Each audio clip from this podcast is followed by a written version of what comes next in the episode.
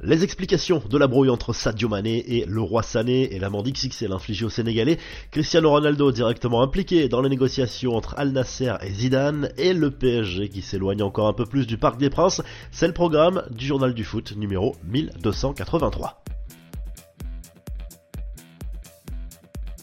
Les suites de l'affaire Mané-Sané, auteur d'un coup de sang contre son coéquipier après le match contre Manchester City cette semaine en Ligue des Champions, Sadio Mané a été écarté par son club pour le prochain match de Bundesliga contre Offenheim ce samedi.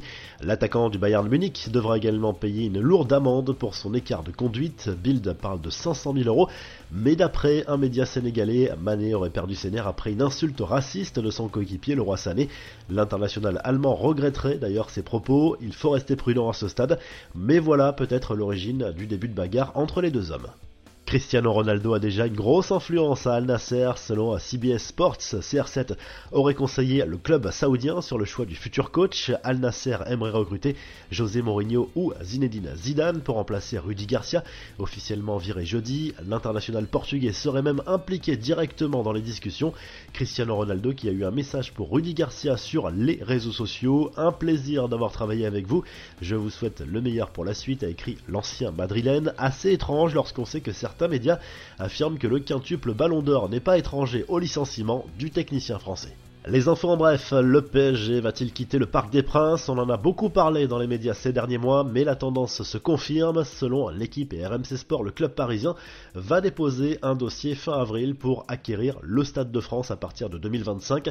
On parle d'un prix potentiellement estimé entre 400 et 600 millions d'euros. L'option numéro 1 reste l'achat du Parc des Princes, mais le dialogue est très difficile avec la mairie de Paris.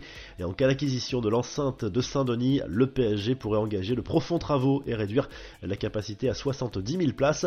Des nouvelles de Daniel Alves, le Brésilien est en prison depuis 3 mois en raison des accusations d'une jeune femme sur une soirée en boîte de nuit fin décembre.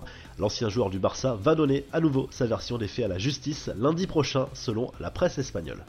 La revue de presse, le journal L'équipe revient sur le match nul de partout de l'OGC Nice sur la pelouse du FC Ball en quart de finale aller de la Conférence League jeudi soir. Terem Moffi s'est offert un doublé dont un but exceptionnel sur un retourné acrobatique. Tout se jouera à l'Alliance Riviera la semaine prochaine. Dans les autres matchs, la Fiorentina a pris une grosse option sur le dernier carré en gagnant 4 buts 1 à Poznan. Victoire d'Anderlecht 2-0 face à Alkmaar et match nul un partout pour West Ham sur le terrain de la Gantoise. En Angleterre, le Star Sport regrette le sabotage de Manchester United en quart de finale aller de la Ligue Europa. Le club mancunien qui menait 2-0 à 6 minutes de la fin a concédé le match nul à Old Trafford contre le FC Séville en marquant 2 CSC. Le Bayer Leverkusen a été accroché sur sa pelouse par l'Union Saint-Gilloise. En Italie, le Corriere dello Sport consacre sa une à la victoire 1-0 de la Juve contre le Sporting Portugal en Europa League. Les nouvelles sont rassurantes pour Chesney, sorti du terrain après des douleurs ressenties à la poitrine. L'autre club italien engagé dans cette compétition, la Roma, a perdu 1-0 sur la pelouse du Feyenoord Rotterdam. Si le journal du foot vous a plu, n'oubliez pas de liker et de vous abonner. on se retrouve très vite pour un nouveau journal du foot.